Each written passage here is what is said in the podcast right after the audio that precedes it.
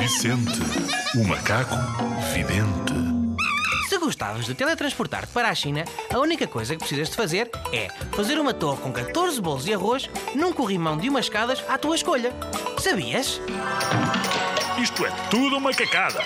Não tentes isto em casa.